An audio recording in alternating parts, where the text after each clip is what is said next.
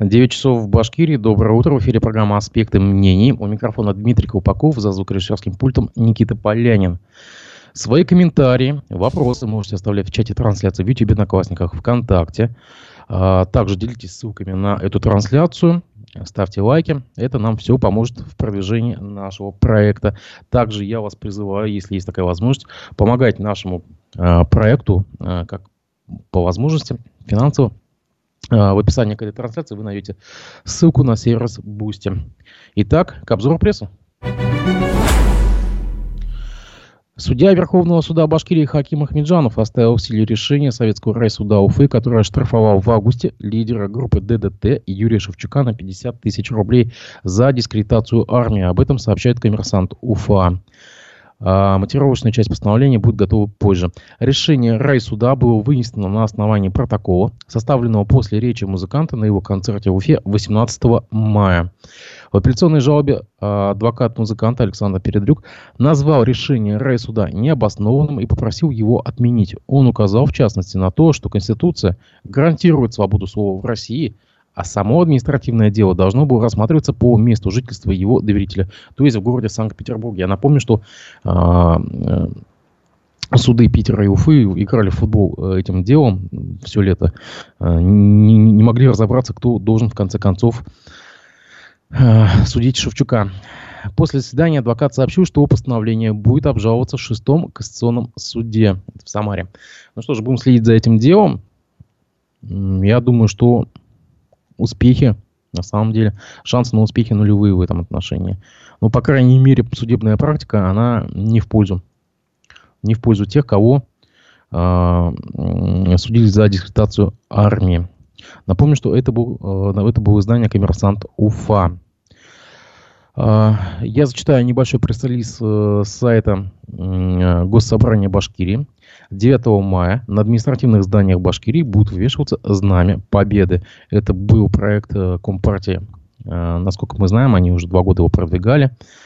В общем, в Государственном собрании на последнем заседании в текущем году принял в окончательном чтении закон, предусматривающий использование копий знамени Победы на административных зданиях в День Победы 9 мая. Далее идет э, цитата спикера Госсобрания Константина Толкачева. Законопроект устанавливает, что в День Победы на зданиях органов государственной власти и местного самоуправления вывешиваются копии Знамени Победы наряду с государственными флагами Российской Федерации и Республики Башкортостан, флагом муниципального образования. Также устанавливается порядок использования э, копий Знамени Победы при проведении органами власти торжественных мероприятий, посвященных Дню Победы, при возложении венков к памяти, памятникам Великой Отечественной войны. По словам спикера парламента, законопроект направлен на сохранение исторической памяти и воспитание патриотизма. И еще немножко о патриотизме. Издание «Пруфы» сообщает, что ледяную фигуру с символами специальной военной операции латинскими буквами Z и V установили в детском ледовом городке в селе Верхний Киги. Об этом похвалилась глава Кигинского района республики Зухра Гордиенко. По ее словам, в оформлении ледяных скульптур в этом году был использован особый подход. Знак «Своих не бросаем» – это цитата. Напоминание того, что мы сегодня переживаем исторические моменты нашей Родины. Три богатыря – символ богатырской силы всех наших воинов. Напоминание о великой истории создания СССР служит памятная ледяная монета. Символ мира во всем мире также украшает нашу площадь, написала Гордиенко. А, в городке также установили фигуру веселой семьи, как напоминание о традиционных семейных ценностях. Это было издание Пруфа. Там же вы можете найти фото фотоиллюстрацию этой иллюстрации, этой, этой, этого ледяного городка. Глава Башкирии Ради Хабиров поручил руководителю администрации главы республики Максиму Забелину собрать во всех районах собрать со всех районов, где не подготовлены в полном объеме новогодние городки, информацию о причинах задержки сдачи работ, сообщает издание «Коммерсант». По словам исполняющей обязанности министра ЖКХ Башкирии Ирины Головановой, 57 муниципалитетов полностью завершили работу по созданию новогодних городков. 5 планируют завершить работу сегодня, а ряд районов планируют доделать новогодние площадки до 25 декабря. Так, в Васкинском районе нужно еще смонтировать новогоднюю иллюминацию и арт-объекты на главной площади. В Белебейском районе установить ледяные ограждения. В Белокатайском доделать зимние курки. В Белорецком установить 5 елей во дворах и смонтировать один новогодний городок. Также работы еще не завершены в Туймазинском и Миякинском районах. Далее идет прямая речь э, господина Хабирова. Мы как-то каждый год договаривались немножко пораньше делать эти городки. А почему так поздно? 25 декабря, Новый год уже кончится. Разберитесь, поручил Ради Хабиров. Ну, давайте после Нового года откроем городки. Немедленно сегодня займитесь. А главе Миякинского района я прошу этим заняться. Наверное, есть объективные причины, почему не успели, но это неправильно. Участники российского движения детей и молодежи на первом съезде в Москве выбрали название движения первых. За этот вариант проголосовало 1278 человек, против выступили 7 и еще 13 воздержались. Всего на съезде присутствует 1393 участника, передает РИА Новости. Первый съезд российского движения детей и молодежи проходит с 18 по 20 декабря в Москве. Как ранее сообщало агентство Башинформ, республику на съезде представляют два педагога-наставника и 15 активистов из детских молодежных объединений республики. Вот интересно, а как их будут называть э, участников этого движения? То есть какое-то местоимение официальное же должно быть. Была пионерия, были пионеры. А здесь, вот как, э, на ваш взгляд, нужно называть перваки, движенцы или как э, движуны? Ну, то есть какое-то местоимение же должно быть. А, глава Башкирии Ради Хабиров на оперативном совещании в правительстве республики поручил главам муниципалитетов, руководителям министерства ЖКХ транспорта следить за непростыми погодными условиями и при необходимости организовывать остановку движения транспорта. Это также сообщает коммерсант. Ваша задача не смотреть на погоду, а обеспечить транспортную доступность. Но в то же время, когда вы поймете, что это невозможно или опасно для вождения, для автотранспортных средств, значит останавливайте. Такой опыт у нас есть. У нас непростые погодные условия, отметил Ради Хабиров. И уже а, в, некоторых, в некоторых районах, насколько, насколько мы помним, а, на этой неделе уже отменили, допустим, движение школьных автобусов. Глава Центра стратегических разработок Башкирии Рустем Давлетов покинул свой пост. Об этом сообщает РБК УФА. По информации издания, Рустем Давлетов назначен почетным генеральным консулом Турции в Уфе. Сообщается, что посол Турции Мехмед Самсар уже передал новому генконсулу соответствующие бумаги. Кандидатуру на пост главы Центра стратегических разработок Башкирии пока неизвестны. А, я думаю, что как и я, многие только сейчас с этой новостью узнали о существовании Центра стратегических разработок Башкирии. Издание Пруфа немножко как бы разъясняет ситуацию. Центр был создан осенью 2020 года. И тогда же его возглавил Рустем Давлетов, который до этого работал исполнительным директором инженерного центра, инжинирингового центра УГНТУ. Ранее занимал пост руководителя управления регионального развития и международных отношений советника генерального директора ОСИ по продвижению новых проектов в Москве. А об этом сообщает издание Профи. Уфимцы планируют потратить на празднование нового 2023 года и новогодних каникул 17 200 рублей без учета расходов на подарки. Траты горожан сокращаются второй год подряд. В 2020 году на эти цели жители башкирской столицы направляли в среднем 19 300. А в 2021 году по 18 700 следует из исследований сервиса SuperJob. В среднем по стране новогодний бюджет россиян будет составлять 17,5 тысяч рублей на человека, что на 5 тысяч рублей меньше, чем в 2021 году. Расходы скромнее, но и каникулы в 2023 году будут длиться на день меньше. Насколько помню, по-моему, 8 дней мы официально отдыхаем в эти новогодние каникулы. А, Новость вчерашнего дня, э, насколько многие видели в социальных сетях или даже сами столкнулись с этим, э, с огромным э, потопом на, Салате, на проспекте Салата Иваева, издание УФА-1 э, сообщает, что как э, проводились там работы по освобождению проезжей части от льда, от э, талой воды. Всему виной выпавший накануне снег со льдом, к утру он растаял и превратился в воду. В социальных сетях уже публиковали видеозаписи, как э, коммунальщики ликвидировали вот, вот этот затоп в районе одного из э, участков э, проспекта.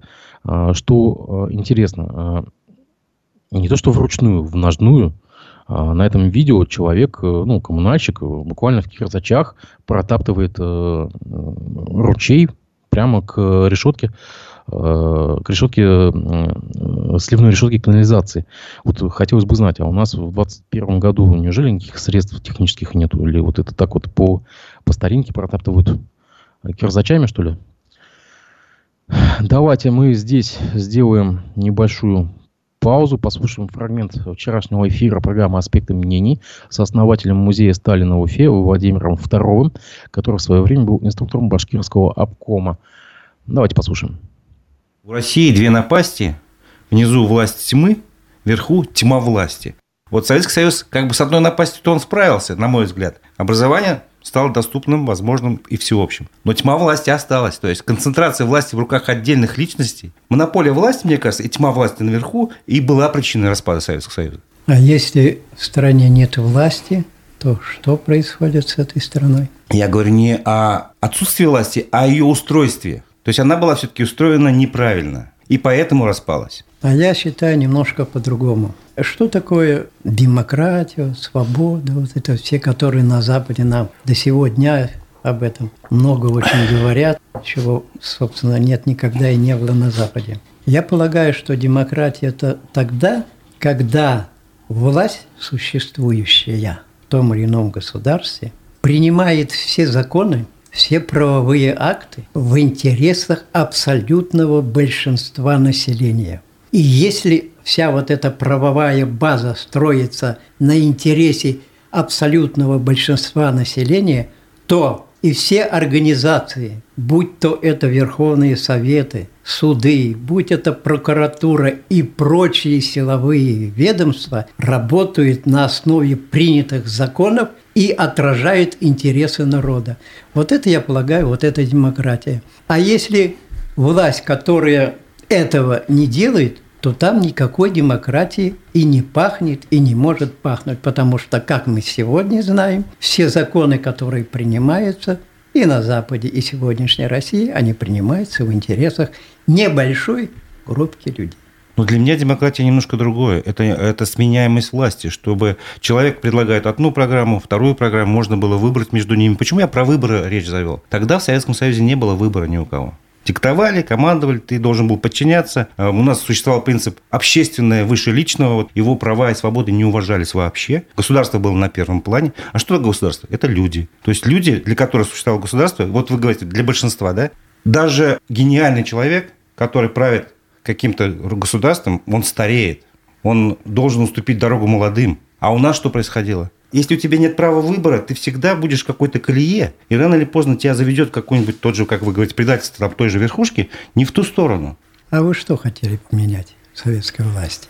Я бы хотел читать те книги, которые запрещали. Я бы хотел э, слушать и выезжать за пределы Союза, чтобы посмотреть, как живут другие люди. Когда первый раз я выехал в 90-е годы, там попал э, в ФРГ, я удивился, как так? Это мы живем, значит, в такой стране богатой, великой, где много полей, лесов и прочее. У нас всего там было 2-3 вида колбасы, а еще при Горбачеве вообще были талоны, то есть невозможно было прокормить страну полностью. Мы настолько хорошо себя в кавычках устроили, что не могли воспользоваться богатствами своей, своей же собственной страны. На Западе, который мы ругаем, там было все прекрасно, чистенько, аккуратно, там было довольство и изобилие. Потом это пришло и к нам, но появилась другая проблема. У людей не хватало денег, чтобы все это купить. То есть у нас страна еще и нищета. Это как бы проблема, которую ну, уже постсоветский период все власти признавали, что нужно бороться с бедностью. Но мы так эту бедность и не побороли. Потому что здесь то же самое проблема. То, что мы отказались от частной собственности, лишило людей права выбора. Была одна государственная собственность. Командовали, сколько ты будешь зарабатывать. Была там, условно говоря, на заводах какая-то норма. Если ты перерабатывал эту норму, начинал зарабатывать больше, тебе эту норму увеличивали. То есть тебе не давали жить побогаче немножко.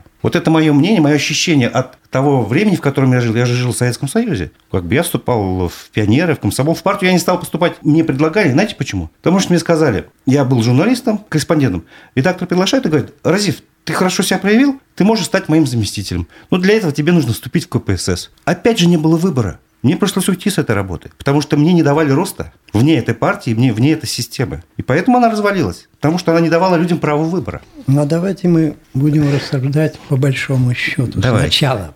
Разве были до Советского Союза государства, в которых было бесплатное образование для всех, вплоть до докторов наук, которые бесплатно все могли это достигать? Разве была бесплатная медицина для всех. Разве были, и было это закреплено, кстати, Конституцией, которая называлась Сталинской, где было записано и гарантировано право на труд и на отдых, право на бесплатное образование, здравоохранение, право на жилье. Но при этом нарушалось самое священное право – право на жизнь.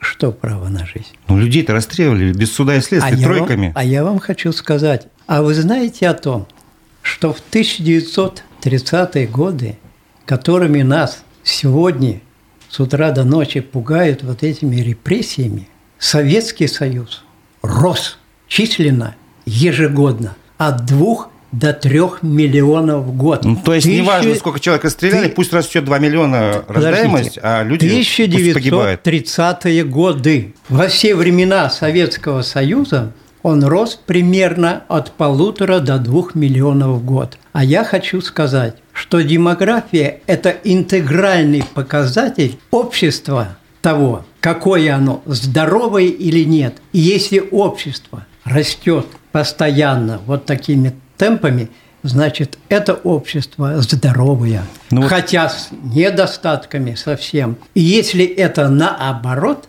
а сейчас, сейчас заложено в план трехлетки вот этой предстоящей, когда в среднем России будет терять население по 540 тысяч человек. Это как понять? Я вам напомню, что весь этот э, весь выпуск передачи «Аспекты мнений» с участием господина Втурова вы можете найти у нас в YouTube, в наших аккаунтах в социальных сетях. Эфир провел Разиф Абдулин.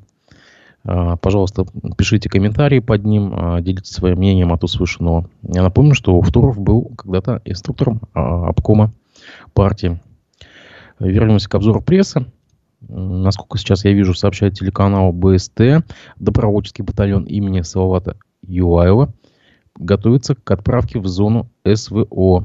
А, на советской почте состоялась церемония вручения офицерам и прапорщикам а, воинского соединения отличительных знаков. Третий башкирский батальон сформирован из добровольцев, имеющих за плечами опыт армейской службы, участия в боевых действиях в горячих точках. То есть наш третий батальон отправили уже в зону проведения СВО. Будем ждать новостей о его там нахождении. А, между тем, «Комсомольская правда» сообщает, что известный российский спортивный комментатор Дмитрий Губерниев в прямом эфире призвал Министерство спорта Башкирии привести в порядок лыжную базу в Туймазах. Далее идет прямая речь. Там чудовищное состояние лыжной базы. Ощущение, что там можно снимать фильм про восстание рабов под предводительством Спартака. Даже не про 19 век. Министерство спорта Башкортостана, обращаюсь к вам – Проверьте, пожалуйста, почему там трассы нет и детям негде выступать и бегать. Разберитесь, будьте добры. Спортивные власти республики, пожалуйста, помогите людям. А, Туймазы, поможем, не переживайтесь. Не переживайте, заявил Губерниев. Напомним, что недавно Губерниев приезжал в Уфу на четвертый кубок на четвертый этап Кубка России по биатлону. Также он потренировался на экотропе Уфимской ожерелье. Издание «Аргументы и факты» опубликовала статью о серии отравлений угарным газом в городе Октябрьском. Всего за неделю здесь отравилось минимум 10 человек. Недавно стало известно, что один из пострадавших, 12-летний мальчик, скончался. А, семья, в которой погиб э, ребенок, отравилась 23 ноября. Она проживала в доме номер 10 на улице 21 микрорайон. Через э, две с половиной недели ситуация повторилась уже в доме номер 6 на улице Гаражный. Семья из четырех человек оказалась э, в больнице с подозрением на отравление угарным газом. А, МинЖКХ Башкирии, издание УФА-1 подтвердили, что в этот же день в городе произошел еще один инцидент по адресу Садовое кольцо 16, где в одной из квартир обнаружилось отсутствие тяги. А, в МЧС уточнили, что в местную больницу в этот же день доставили женщину с подозрением на отравление угарным газом. Она проживает на улице Гоголя, 13. Об этом сообщает издание «Аргументы и факты». И там же в Аифе заслуженный артист России, уроженец Уфы Ильдар Абдразаков спел на одной из самых знаменитых оперных сцен мира театра Ласкава в Милане. Сезон открылся оперы Борис Годунов Модестом Мусогорского. Постановку в музыкальной редакции 1869 года осуществил датский режиссер Каспар Хольден – ну, это просто к вопросу о а, отмене а, русской культуры. Как вы видите, на самом деле ничего не отменяет. И, пожалуйста, а, ведущие театры открыты для наших исполнителей. И о погоде. 20 декабря Башгидромет прогнозирует небольшой снег. В отдельных районах гололед, на дорогах гололедица, ветер северо-западный. Температура воздуха ночью 14-19, при прояснениях до 24, днем 10-15. 21 декабря прогнозируется местами небольшой снег. Ветер северный с переходом на южный умеренный. Температура воздуха ночью 17-22, местами до 27, днем 12-17. А сегодня в 13 часов в гостях программы «Аспекты мнений» будет политехнолог Андрей Патылицын. Свои комментарии и вопросы вы можете оставлять в чате трансляции, которые будут вестись в YouTube, на Классниках, ВКонтакте. Следите за анонсами и новостями на сайте «Аспекты медиа», телеграм-канале «Аспекты» и в наших аккаунтах во всех соцсетях. Записи программы также будут выкладываться на всех подкаст-платформах. Увидимся в 13 часов по Уфе. Не прощаюсь.